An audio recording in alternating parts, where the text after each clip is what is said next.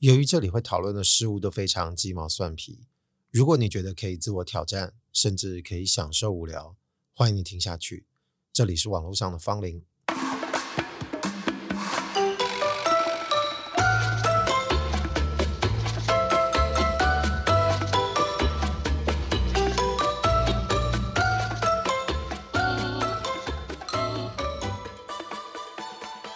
之前不是动不动就会说，就是音质的问题嘛？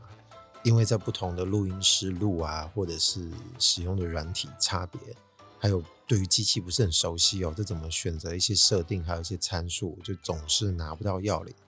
最近这一两集还是有私下问一些常听的朋友说，这个 OK 吗？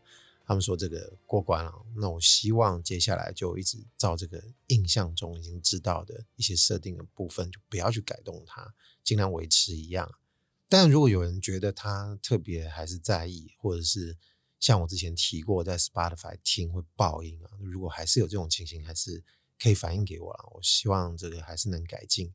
虽然说真的是有点挫折，因为我虽然年纪不是特别小，但至少是活在一个能够操控电器，还有懂得怎么使用软体的年代啊。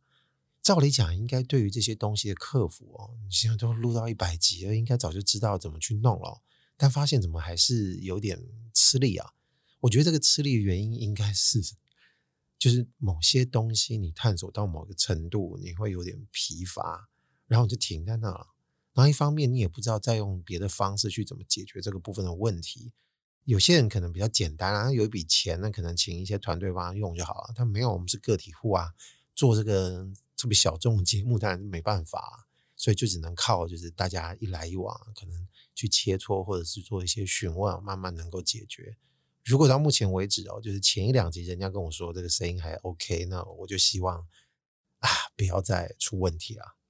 但讲真的，就是这个挫折感，诶是属于一种。还有另外一种是，如果有人告诉我说，哎，你的声音啊，怎么之前跟现在差很多？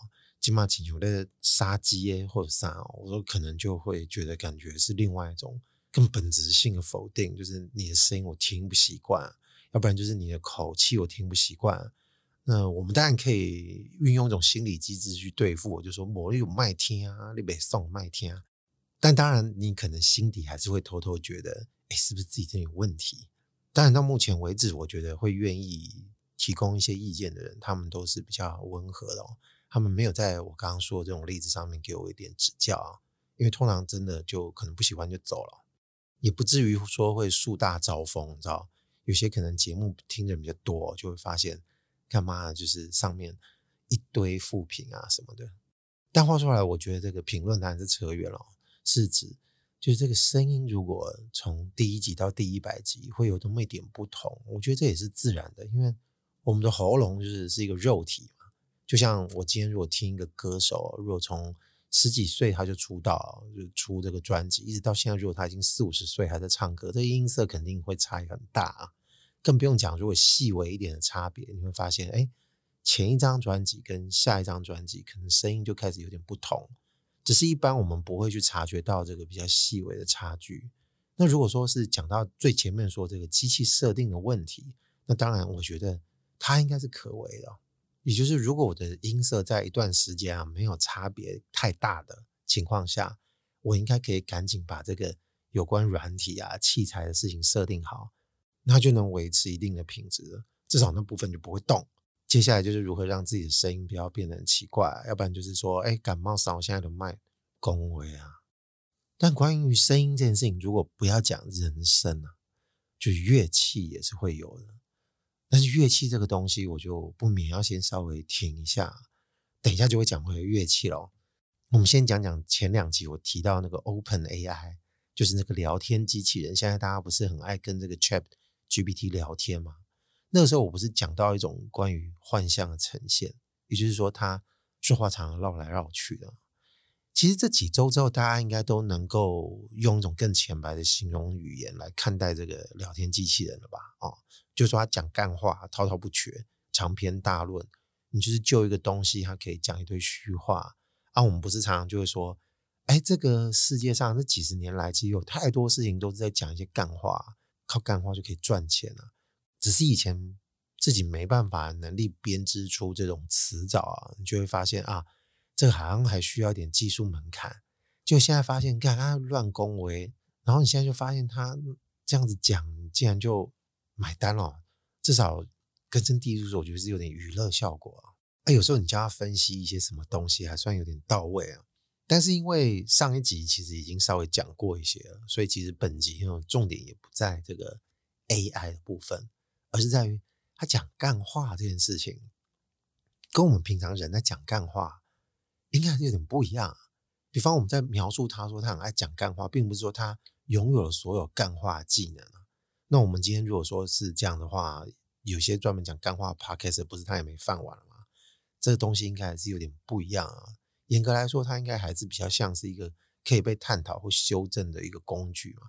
不管是之前说的这个 Midjourney 给你图的这个聊天机器人，也是有点类似啊。但不管是我们自己，还是看到朋友间，要不然就是你看到有一些网络上面的网红啊，还有什么的人，反正随便啊，他们都有很多一些跟他聊干话经验。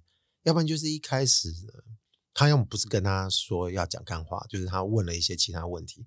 反正他在跟我绕啊，他就嗯，妈的干话。还有一种是你一开始就不怀好意啊，你就是开始丢一些感觉比较干话问给他，然后你想看看他到底会怎么说。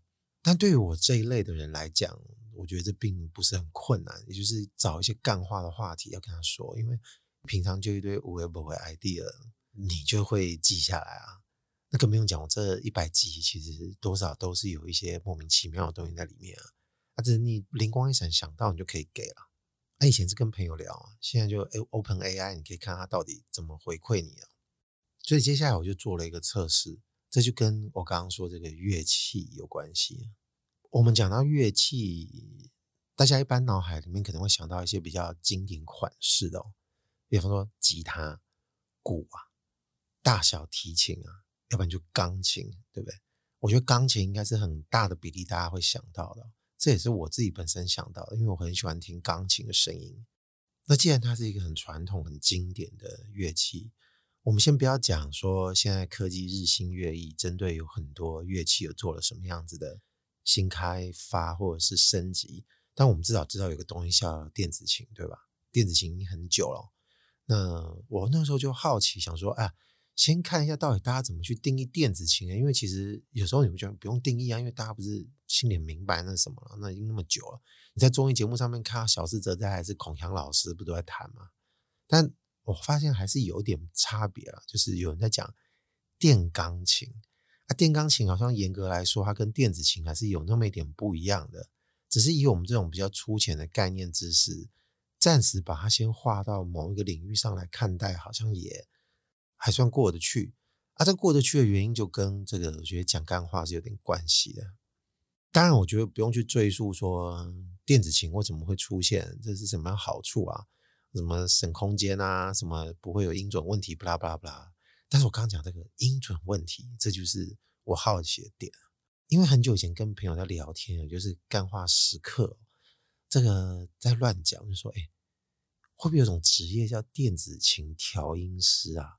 我说是杀小就不可能会有这职业啊，因为我们知道这个电子琴应该是不需要调音的哦，传统钢琴才需要，因为钢琴是我们所知就是各种物理材质组合起来的东西，它应该会有一些疲乏或者是衔接久了的问题，所以会有一些绝对音准的人，可能他们需要一些其他的器材来辅助，那到各个钢琴那边去做，还会做收费嘛，只是说这个收费标准。他专业素养到哪里？可是可能还需要做一点知识的探讨。但至少我们知道调音师是存在的。哎，以前不是有一部那个印度片，它就是叫调音师嘛，好像就是跟这个职业有关系啊。但不用讲那个电影内容，总之就是一个真实存在的职业，因为他需要去知道这个音准不准。电子琴，甚至电钢琴，应该是不需要去面对这个问题的。所以我就接着去做一件事，就是回到这个 Open AI 啊，去跟他问，我说既然哦，他很多事情都会先假设这个东西是成立的，就好比说我们去跟他问说，哎，你知道某个产品怎么用吗？啊，甘这个产品其实是胡诌出来，根本就还没存在，而且你不知道干嘛，他是会回答，你就会仿佛感觉他好像有一种 面子问题，就怕他不知道，他很怕他会说，如果这个产品不存在，其实他的回答是错的，他宁愿先会选择这个东西存在，然后跟你跟那边屁一堆话，然后之后你才跟他说这个东西不存在，他才会跟你说拍谢。想想，我觉得这个特性还蛮像大部分我们的人啊，因为好像怕面子挂不住这种感觉。但他可能不是啊，我觉得这个考量呢，先不要去探讨。我就先说，我去跟他问这个电子琴调音师。好，那接下来会有一些对谈呢，我当然是要强调，其实本集的重点其实不在这个 ChatGPT 这个聊天机器人，但是他还是提供了我们讨论的一些向度啊，所以还是需要描述一下。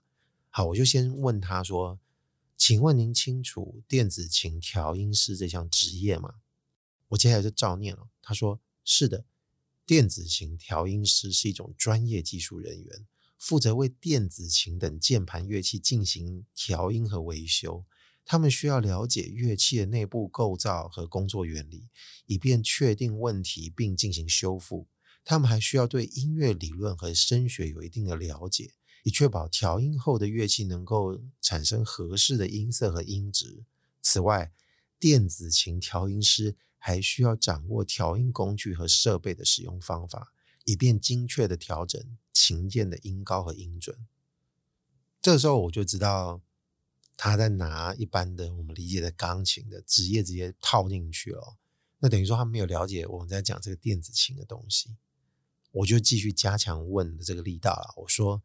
您指的似乎是传统钢琴调音师的技能，但我指的是电子琴。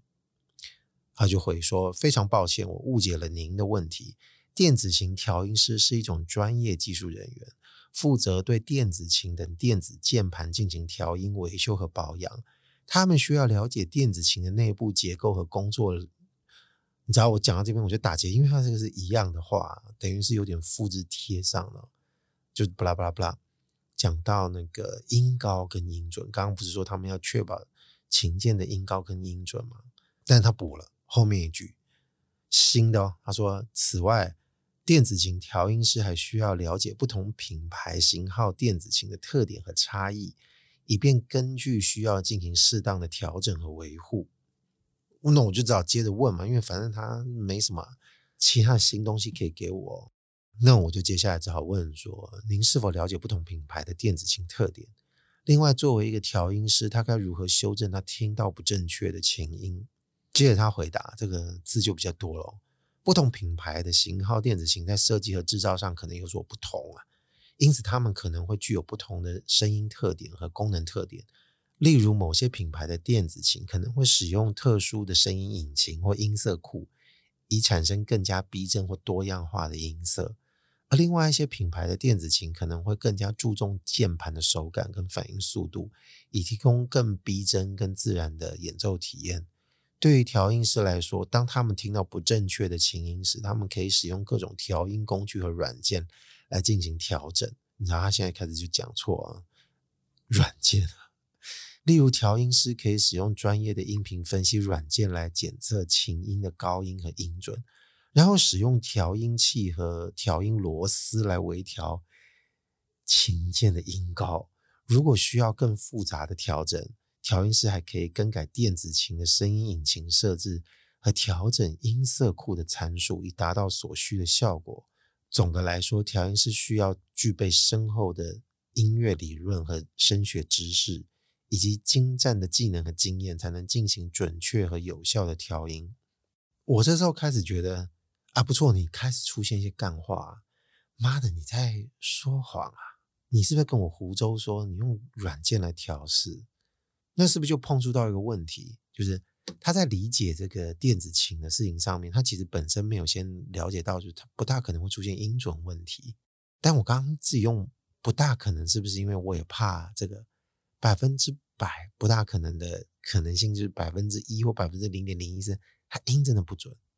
啊，这个音真的不准，是有没有什么可能其他的物理现象？因为我们知道大部分的电子琴或电钢琴，它应该都是预录好的设备，也就是它除非录到了不一样的音，那可能性就很低啊。也就是说，它不大可能是在录好的音的情况下，它自己变音了，除非这个器材本身就具有这个变音的效果，因为它本身并不是一个编辑软体或者是一个编辑的机器，它本身是一个乐器啊，所以它应该不被赋予这个功能。那不被赋予这个功能，它应该不存在这些装置可以去调整这个声音。然后因为这个装置可能出错了，才会发生这个问题啊。以上是不是我自己在猜测，就有可能这个百分之一或百分之零点零一的可能性？总的来说，应该还是不可能。那我之所以在试哦，只不过是在说，既然在讲干话，那我要看你干的精不精彩啊。啊，如果说你讲的就没有什么很厉害的，那我当然就觉得，那你还是不行。真人的干话呢，还是比较有魅力啊。但是他还是提供了一点，我觉得不错，就是干他有点像是说谎啊。但他这个说谎怎么来的？这可能行为跟我们人哦，这个动机也许有点不同。他一定是知识收集来的问题，在这个交错的情形下形成一个新的内容，所以这个内容要直接呈现给我们嘛。这跟我上上集在说到，就是他们在取样全世界的资料的时候，它可能会产生这种特性有关系。但这个就不赘述了。但其实我当初给他的问题就是就贱嘛，就是先做了一点。也是说谎的行为，因为如果问他电子琴可以调音吗？这个问题我事后当然是问了，他当然就跟我讲说，其实因为他有解释原理哦，就是他们使用的是电子元件，而不是弦或共鸣腔体，因此一般来说电子琴不需要进行传统意义上的调音。这时候他就回答很正确哦，他说如果您发现了电子琴音出现了明显的偏差或失真，可能需要进行检查和维护。在这种情况下，建议联系专业的维修人员。哎，这个是感觉就比较像是在这个查找提供这个电子琴或电钢琴的厂商的网页提供的内容会比较像。但这个时候我就做另外一件事，就是就 Google 啊，你就去搜寻引擎上面搜啊，卡西欧啊，电子琴，它或者是电钢琴，它一定会有一些知识嘛。这里面就有一些 QA 啊，它的网页上就有说。电钢琴需要调音及除湿吗？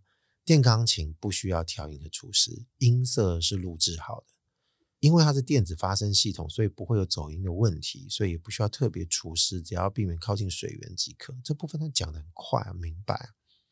我们可以确认，至少是厂商提供的这个 QA 哦，出错的几率就比较小。但其实探索到这个地步，我已经开始变得严肃了。也就是那时候暂时就不会想说干干话怎么去讲，突然没觉得那么轻松了，本能脑子就开始去进行一些其他的查证了，因为对这部分开始产生好奇了。这好奇并不是因为 OpenAI 跟我讲这些东西，我觉得他是不是提供了一些新的面向，倒不是，而是我得确认还没有其他人在讲干话，或者是说有没有真的其他事。本来啊，以为是干话，就后来发现，妈的，这可能还真有可能。好吧，那我一样，我就到这个搜寻引擎上面去搜电子琴会走音吗？那它第一个出现的栏位就是卡西欧电钢琴小知识，它就先回答了我刚刚已经回答这个问题，但往下两三行就出现了对岸的这个百度知道，就像我们以前的奇摩知识家，大家就会问这类的问题。可惜他们没有以前那个手枪博啊，不知道手枪博的人自己去搜，我可能先不用解释他是谁了，就是去上面很有名的乱回答的人，但他乱回答的还蛮那个的，这个应该就是干话王啊。但大部分我这边得到的，就是这个百度知道上面问的一些问题，他们回答也仍然是说电钢琴不需要调音，因为发声原理不一样，这个都我们都知道了。只有像传统钢琴会有琴弦松了，或者其他就是共鸣腔体可能在其他部分出了问题啊，所以需要调试。但我看到有一个问题就有妙了，有一个人问了一个问题，但是他这个问题没人回答。他说：“我弹完琴不知道是调到了还是怎么样的，开启后一按和弦就有走音似的感觉，不过过了段时间又会恢复。请问这是怎么回事？”啊，结果没有人回答这个问题。但有人给到一些比较细的，我觉得这部分可能听的各位跟我一样，可能开始有点懒得知道了。呃，但还是基于某种我们还要保持一定的严肃或严谨性，所以还是要知道一下别人讲了什么。就在这个百度知道里面，他们不是下面会提供一些其他类似问题。反正其实大部分人应该可能对他们这个界面不是很明白啊，只是我摸过看过，就可能这些网页的设置都有点像啊，就可能有其他类似的问题会接近我们这些浏览者或使用者需要知道啊，他就会并列出来。我发现了有一个人问了一个问题，真正遇到了这个电子琴音不准的事情。他这个问题比较浅白，他就说电子琴有时候音不准，过一会儿就好，怎么办？结果就看到有一个人呢，他这个 ID 叫做香奈儿一二三六七八，这个 ID 哦，我还是要负责任讲一下他的 ID。我不知道他去打哪来问的哦，但他回答了一个非常我意外的答案哦，我不妨念给各位听听看啊。我我认为其实，嗯，但是截录就好，也许有可能全念也是不大 OK 哦。总之，他的意思是说，整个键盘音高可能会不准，这是一种情形。我可以调节音高电位器，开始听不懂了哦。对于以集成电路为声源的分频式电路，将 A 键频率调整到四百四十赫兹即可。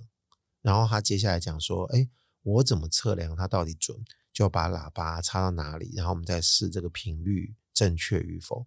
如果是个别音不准。”那可能就是这个音阶电阻发生了变化，这个阻值怎么样，或者是虚阶？那虚阶有可能就是这个电没通还是怎么样的，要不然就是灰尘过多导致音不准，或者是电池没电，要不然就是电压、电流有问题。然后就说那检查的方式呢，就是第一个是换电阻，然后把频率计接上，然后测量刚刚说这个频率的问题，如果没有达标。那就换这个电对，这个电对字可能我不确定，就因为它这个是对岸，就简体字，他们有些词不一样。但有什么办法呢？我查不到这个繁体的讨论嘛，这是对岸大家在讲。然后第二个处理方法就是更换电池，检查电源。我没有办法说这个有意思，但是我实在没有办法回避他现在说的这个内容，就是。哎，他是不是真的碰触到电子琴这个东西？干嘛真的会出现走音啊？好比说，我现在讲到啊，然后这个啊的声音，它到后面就变啊这样啊，电子琴真的会这样吗？哦，我明白，想说妈的是闹鬼啊啊，没有。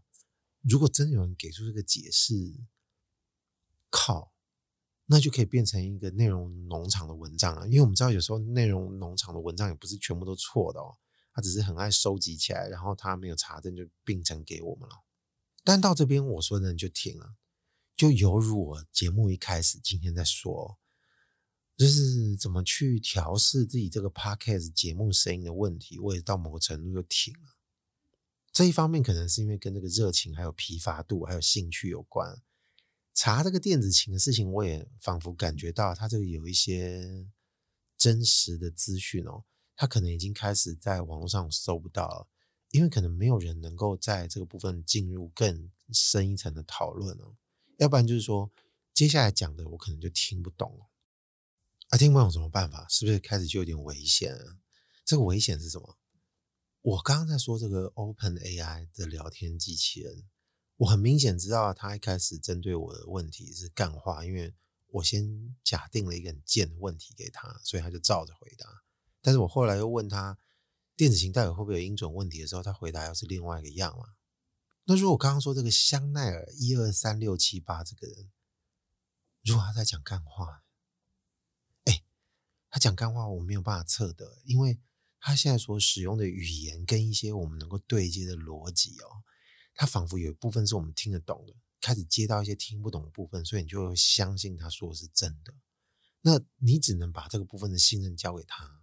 我觉得你是比较懂这部分的人，而且我觉得你没有在骗我，所以这部分应该全部都是真的。至少你在解释这个可能会音不准的原因啊，应该是真实存在的。至少我觉得应该。但反过来讲，这些东西如果真的是干话，我我刚不是停下来了吗？我我一定也找不出原因啊。我至少在短时间之内找不出原因，因为我现在今天的精力耗尽了。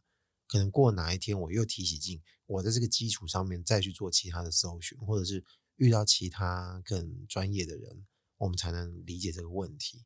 因为我不可能会为了这个问题花钱买电钢琴或电子琴的人，然后再去问问卡西欧或者是雅马哈或者是任何其他有做电钢琴的品牌，去问这个东西是不是有可能会发生。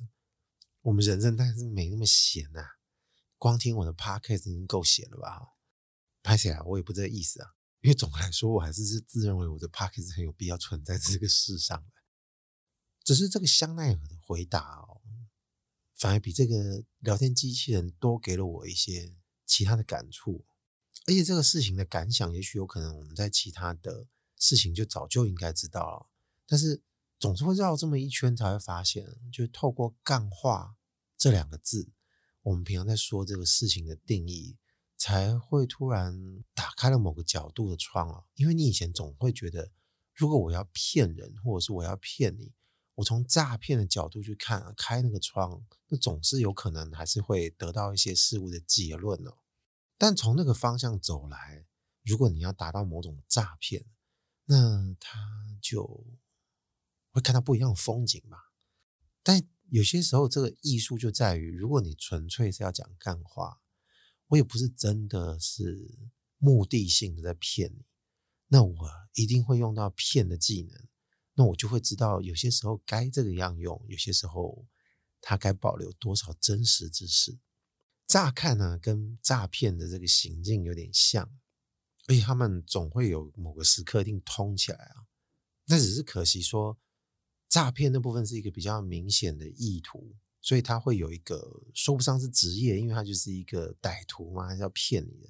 但另外一个就是干话王，干话他就没有办法形成是某种职业，或者是他真的是一个很明显定位的东西。我们只能觉得说，在这个社会上，可能你我还有很多人在内，他都具有这个干话王的特质，但是他没有办法干嘛，你知道吗？他顶多就是产生一些生活乐趣，就停止在那里而已。所以有时候这两者互通啊，你就没办法说它是不是有一种可以被我们想象成一个对等的样子啊。但不管从这扇窗还是另外那扇窗，诈骗也好，或者是纯粹为了乐趣所产生的艺术也好，他们可能都可以跑到那个职业去稍微待着。呃，先稍微用职业这两个字啊，不好意思，因为其实说真的，这两个都不算职业啊。但至少在这个情形下，是不是就可以？先得出一个比较粗浅的想象，这个可能性就是，是不是特别会讲干话的人，他就是很适合去做诈骗业。虽然很久以前我好像有提到，就是人会被骗的事情，但是那一集大部分指的应该都是我们为什么会被骗，比较没有在讲说为什么我会想骗，或者是为什么我要去骗。那谋生技能或者是为了金钱其他动力，我们就不谈，因为我就不讲这扇窗了。我们就讲另外一个方向的单向，就是我觉得这个框人觉得实在太有趣了，所以我愿意走这一行，我是为了这个热情而活着的。那事实上，一些出了名的骗子，他们是不是也享受在这个艺术之中？他说，并不是真的为了说单纯只是说我为了要活下去，我没有其他技能了，所以我就只好用这个东西一直行骗下去。这个原因可能是复合的。我是没看之前那个创造安娜了，还有。另外一个好像也是什么 Tinder 大片图，这两个没看，可惜。但是很久以前的那个神鬼交锋，哎，叫神鬼交锋吧，是吧？哦，对，真的叫神鬼交锋，就是李奥纳多跟汤姆汉克两大巨星主演的，然后还是这个史蒂芬史皮伯拍的，就是 Catch Me If You Can。有一个人就真的很会诈骗，就是到处跑来跑去，这应该大部分人都看过了。啊，汤姆汉克演的就是一个 FBI 探员嘛，我记得没错，应该是这样。然后这个探员就一直在追踪他，想要把他逮到。那这个电影当然很有意思，就是让我们看到一会儿他就溜走，越骗越强，越骗越大，好像还变成机师吧，飞上天空了。电影最后当然是逮到了，但有一个有趣的就是他帮他找到一个更好的定位，取代他的刑罚是，就是给他一个应该算是这种。调查科服务的这种角色，就是他在里面可能专门在帮他鉴定哪里可能会有假支票啊、假文件这类的东西。那这也不就是他的一技之长嘛？他知道怎么去诈骗嘛？但他不只是话术上，我们这个电影里面就知道，刚刚既然讲到这个支票，那代表他在文件造假上也是非常一等一的。可是不止这部电影啊，或者是没看这个《创造安娜》还是听的大片图，很久以前像那个《瞒天过海》啊。他们不是也是蛮会骗的吗？瞒天过海系列里面，我记得还有拍过女版的，有很多人觉得女版不好看，其实我觉得我个人觉得还蛮喜欢的。它很多行骗的方式，我也觉得很精彩。但讲着讲着，好像都已经落定到这个骗的上面了。我只不过是应该从这个骗的行为上面，我想要再把它挪到就是用干话的角度来看，就你妈的真敢讲干话。那你会觉得敢是因为你。一定会预估跟你对话的人，或者是跟你对话的一群人，他们对某件事情的知识，一定有一部分是没有办法触及的。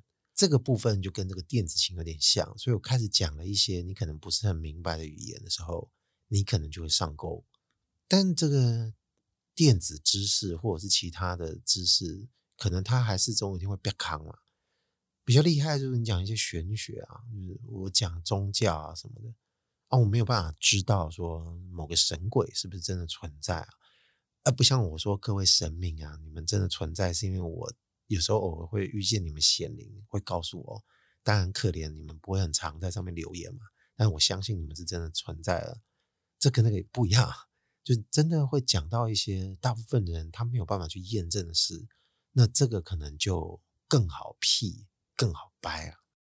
那如果照这样讲，干话王如果他真的最后只能选择一个职业，就是去当骗子，那他总是也要骗到一个能够去砥砺自己专业能力的事啊。有时候你想说，如果用宗教，就觉得感觉有点逊，因为他就是找到一个比较安全的避风港啊，没办法验证啊。那如果说你是可以当做那种科技骗子，那不是更强吗？也就是。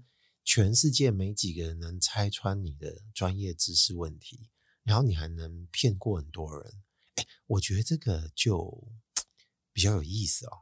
而且你还要去选择不同领域的人去跟他互动，你看最后能够把这个干话拖延到什么程度？我们不妨想象一下，就是一个最简单的例子，就是我今天一直在围绕这个电子琴。你看，我一开始就知道这是干话，就代表我相信大部分人都知道电子琴是不用调音的嘛。那今天如果说你家买了电子琴，我知道啊，但是你又买了就用着，也就不需要，因为除非你真的出现一些机器的问题。但某一天我突然呢在你家按了门铃，叮咚，说你好，我是某某品牌这个派过来的电子琴调音师，看这个胆量够大吧？因为被我拜访的人说什么凶悍，哪有这种东西？你在讲什么鬼？但是你有说什么？你在说什么？电子琴调音师？我说我相信您也感到有点意外啊，呃，为什么会需要调音呢？那其实是有个问题在的。我们每过两年呢，就会做一次检测。那以前其实是没有做这部分的服务，是因为一直以来其实大家都对这个东西也不会觉得奇怪。我们厂家呢，这几十年也从来不会觉得有问题。但一直到这几年开始有人反映真的有这个情况，我们才去检讨我们自己做出来的电子产品。到底为什么会产生这个音的不准的问题？而且大部分人都没发现，一百万人里面呢，只剩一个人的耳朵是听得出差别的。碰巧这个人就是调音师，所以我们才会开始认真严肃的去探讨为什么会发现这样的情况。是这样子的，呃，我们这些大部分集成器它的声源啊，分频式这个有电路的问题。就如果说每个键按下去的频率，它这个赫兹数有点不一样的话，那就很难被我们测值。所以，我们现在有一些器具，就是能够测量它到底有没有得到这个频率的标准。那我们就必须要把这个频率计接到这个喇叭，然后还要输入你这个输出端。但平常你们是不具备这个仪器的嘛？因为这仪器蛮贵的，所以我们会需要做这部分的调试。那如果您觉得您听不出这个声音的问题的话，那当然也没关系。那我们就会做个记录，就说您不需要，以后我们可能尽量不来打扰。那如果有需要的话，那我们就会帮你做一次调试，而一次的费用大概是两三千块。如果你觉得没问题，那其实很快就好了。你觉得这个部分是不是有人就会想说，好吧，你进来吧，那你调一调，我付个两三千块应该有可能。我们没有办法说这个统计是不是一定会有，因为我们这个是很人性的问题啊。但是我们总会相信，妈的，试一下，说明有可能。哦，就随便拼装一些，去特例屋买什么电流的那个，妈的，很多人都不知道啊！你就不要去那个水电工家里去测试这个电子琴就好了，去一间可能是文组的人的家，那也可以。我刚刚在那边假装讲这段话，哇，说不定派得上用场。可是我当然还是要呼吁，这个只不过是一种，就是你忍不住被这个干话艺术所驱动，所以你想要验证它是不是本身具有某种可以被认可的能力啊啊！诈骗这个行为可能只是一种刻度啊，但是当然是希望不要做这种事，因为这是一种恶质的行为，甚至连整人这种东西都我觉得不大好。我觉得刚刚可以吓吓人啊，但是整人我觉得就不大好，不要太整，应该这样讲哦，至少不要太整吧。所以今天讲到这边，我不知道各位心里会不会开始发散一些其他可能性，或者是有很多人特别会触类旁通的，他已经开始想到，哎呀，我还想到很多其他什么职业啊，微博哎。现在最新的应该是大家在讲什么 AI 沟通师哦，这个就不是假的了。你去这个一零四人力银行已经开始出现这个需求了。我那时候就随便对这个东西就开始想到，我当初就想说，这一定是有这个职业，因为最近大家开始在讲啊，这个 Midjourney 的这个绘图文事情太多了。果然就有不止一家公司开始就有 AI 绘图沟通师，他们就有在强调说，你具备这个沟通能力，所以。这个就不是诈骗，这个 AI 绘图已经是一个很明显的工具，只是每个人掌握的力道或者是他能够钻研的能力不同了，所以不要这个混为一谈。我们先看你有没有可能会想到还有哪一些这种胡扯出来的职业？如果再过个五年、十年真的出现了，妈的，扯的竟然变真的，而且他没有在骗你，这个好像还蛮突然会让人家蛮生气的。如果你是从头看到尾的人。但至少你只能安慰自己，就是你以前想过这件事。哎，好吧，网络上芳邻，我是阿贵，今天就先讲到这边啦，拜拜。